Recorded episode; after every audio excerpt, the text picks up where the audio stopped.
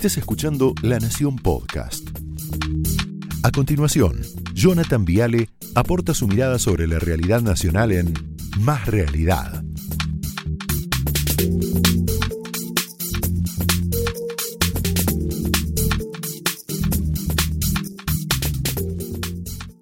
Buenas noches, buenas noches, bienvenidos, bienvenidos. Te quiero mostrar una copia trucha. ¿Me permitís mostrarte? Te va a interesar bastante. Los tres mosqueteros, mira qué lindo.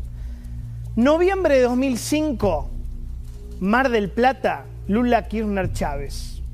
Lula Kirchner Chávez. ¿Qué era esa foto? El no al Alca, ¿te acordás? Alca, Alca, al carajo. Ahora poneme diciembre 2021, mira qué parecido. Plaza de Mayo, Lula, Cristina, Alberto. ¿Qué es esa foto? La copia trucha del 2005. ¿Qué es esa foto? Para mí, me puedo equivocar, gente desesperada tratando de recrear sin éxito un clima de época. ¿Cuál era ese clima de época del 2005? Mal copiado, berretamente copiado. Chávez diciendo esto, mira. Vamos a decirlo, vamos a decirlo. Alca, alca, al carajo. Alca, alca, al carajo. Claro, en ese momento la izquierda pisaba fuerte, ¿no? En la región vos tenías un Kirchner en Argentina, un Lula en Brasil, todo esto, ¿no? Chávez, los Castro en Cuba, Evo Morales, Lugo en Paraguay, Tabaré, Correa, Bachelet ahí en Chile. Fue el mejor momento del kirchnerismo por una condición fundamental, hay que decir, que era que la soja volaba. La soja volaba y el kirchnerismo no lo aprovechó. Yo te diría que la continuidad del kirchnerismo en el poder 2003 2015 tiene mucho que ver con este gráfico, ¿no? Mucho que ver. Nunca en la historia la soja perforó la barrera de los 600 dólares. Rabanal, Santi me pueden corregir. Mirá, este fue el boom del kirchnerismo también. Ahora bien, ¿qué hizo el matrimonio Kirchner? Construyó un relato. Armó un relato. ¿Qué decía ese relato? Patria buitre. Patria buitre. El Fondo Monetario, el Club de París, el Banco Mundial son enemigos malos, el imperio, rapaces, usureros, todo lo que está mal. El kirchnerismo es soberanía, es nacional, es popular. Una mentira más grande que una casa. ¿Sabes por qué? Porque fueron una máquina de pagar. Una máquina de pagar. ¿Cómo olvidar a Kisilov prometiendo que nunca le íbamos a pagar a Repsol 10 mil millones de dólares? Mirá qué mentira. Esto va al Tribunal de Tasaciones de la Nación para pagar, según nuestra ley de expropiación, lo que termine siendo el costo real. No le vamos a pagar lo que ellos dicen, como el señor Brufau, 10 mil millones de dólares. Ese, ¿Eso dónde está? Porque los tarados son los que piensan que el Estado tiene que ser estúpido y comprar todo según la ley de la propia IPF, respetando su estatuto. Si no, ¿dónde está la seguridad jurídica? Era un niño, Kisilov. ¿Sabes lo que terminó pasando, Axel? El gobierno tuyo, el gobierno de Cristina, tuvo. Le terminó pagando a Repsol 5 mil millones de dólares por la expropiación de IPF. 5 mil por una compañía que ahora no vale ni 2 mil. Y encima, no, ahora hay que pagar una multa que puede llegar a ser de otros 5 mil millones de dólares. O sea, nos costaste 10 mil millones de dólares, algo que vale 2 mil millones y que Kisilov había dicho que valía cero. Esto es el kirchnerismo. Relato de izquierda, chequera de derecha. Llevan la pelota con la zurda, definen con la derecha, ¿te das cuenta? En el fondo. Lo mismo pasó con el Club de París. Yo me acuerdo que Kisilov acepta esto, punitorios sin discutir intereses por 3.600 millones de dólares sobre una duda que creo que era original de 5.000 millones.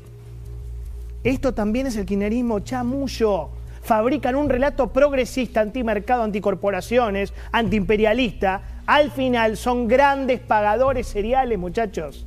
¿Cuánto nos costó Kisilov como ministro de Economía? Mira la placa. Mira, Repsol y PF, 5 mil millones de dólares. La pelea con Griesa, 12.600 millones de dólares. Mira Club de París, 3 mil millones. La deuda con la provincia, 2.000. Total, 24 mil millones de dólares. Chamullo, viri, Al final se paga. Se paga. ¿Qué hacemos mientras tanto? Para la popular, para la gilada, para la tribuna. Relato. Relato bolivariano. ¿Querés verlo? Mira.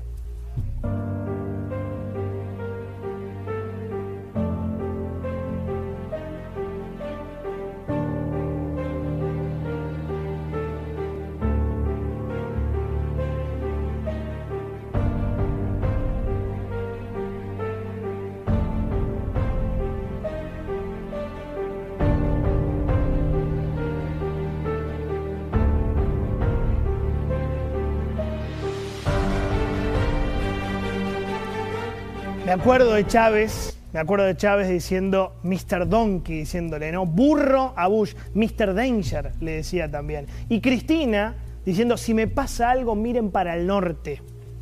No fue ISIS, fue Estados Unidos. Nos oprimen, nos explotan, nos expolian, nos lastiman, nos persiguen, nos acosan. Ah, pero Estados Unidos. Ah, pero Bush. Ah, pero Obama. Ah, pero el Fondo Monetario. Y al final, siempre, siempre les terminamos pagando todo esto. Entonces, lo que hicieron el viernes en la Plaza de Mayo, los tres mosqueteros estos, fue una copia trucha. Una copia trucha de un momento de la historia donde servía hacerse el vivo. Un momento de la historia donde el relato en boga era derrotar al imperio.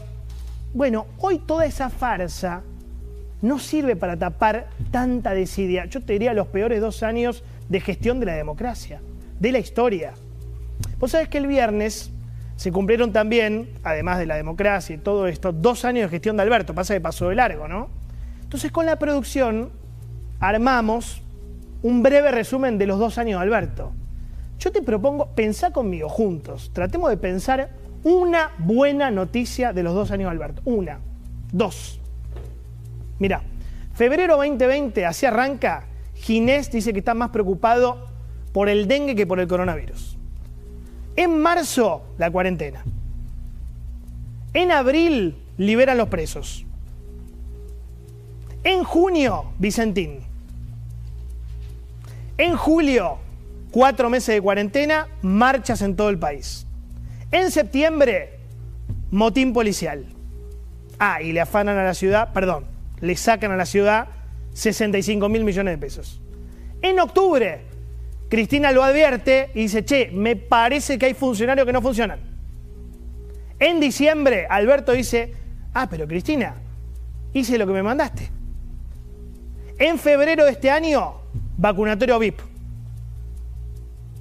En abril se pelean con la ciudad a muerte por las clases presenciales. Van a la Corte Suprema por las clases para tener los colegios cerrados. En mayo rompen con Pfizer. Esto es muerte, ¿no? Esto es muerte. Romper con Pfizer fue muerte. Gente que se murió por no tener la vacuna. En junio, Alberto dice, eh, los brasileños vienen de la selva. En julio, 100.000 muertos. Y el cumple de Fabiola, ¿no? Obviamente, con las rosas y todo eso. En agosto, la fiesta de olivos. Me dan una buena noticia, muchachos, por favor, en serio. En septiembre son las paso. Bueno, ahí tenés una buena. Derrota histórica, ¿no? Ay, Cristina le, hace renunciar tres el golpe. Trece funcionarios. En octubre se despiertan. Platita y aún así en noviembre pierden. Se confirma la derrota en las elecciones generales. Y llegamos a diciembre. Y vos decís, bueno, algo bueno. No, tampoco. Hoy Feletti dice, hoy un éxito en el número de inflación es que no supere el 3%. O sea, el éxito máximo al que podemos aspirar es que la inflación sea 2,5% como fue hoy. ¿Estamos terminados? ¿Qué nos pasa? Festejamos 2,5% de inflación. Felete dice, estamos locos, que es un éxito 2,5%. ¿Te das cuenta por qué Alberto y Cristina se cuelgan de Lula y de Mujica? No hay nada para mostrar, nada. Y encima hay que pagar. Es decir, el kirchnerismo, sin un solo logro fáctico, político, cultural, económico, social, tiene que rendirse ante el fondo. Y para colmo, comprometerse a hacer, bueno, un ajuste. O sea, el populismo Vos fíjate, no sabe gobernar sin plata. No saben, no pueden, no quieren. Entonces lo único que se les ocurre es volver al pasado. Pero como decía José Ingenieros, los hombres y pueblos en decadencia viven acordándose de dónde vienen. Ahora, los hombres geniales y los pueblos fuertes solo necesitan saber a dónde van. Pensando dónde estamos. Opiniones libres, hechos sagrados, señores, bienvenidos.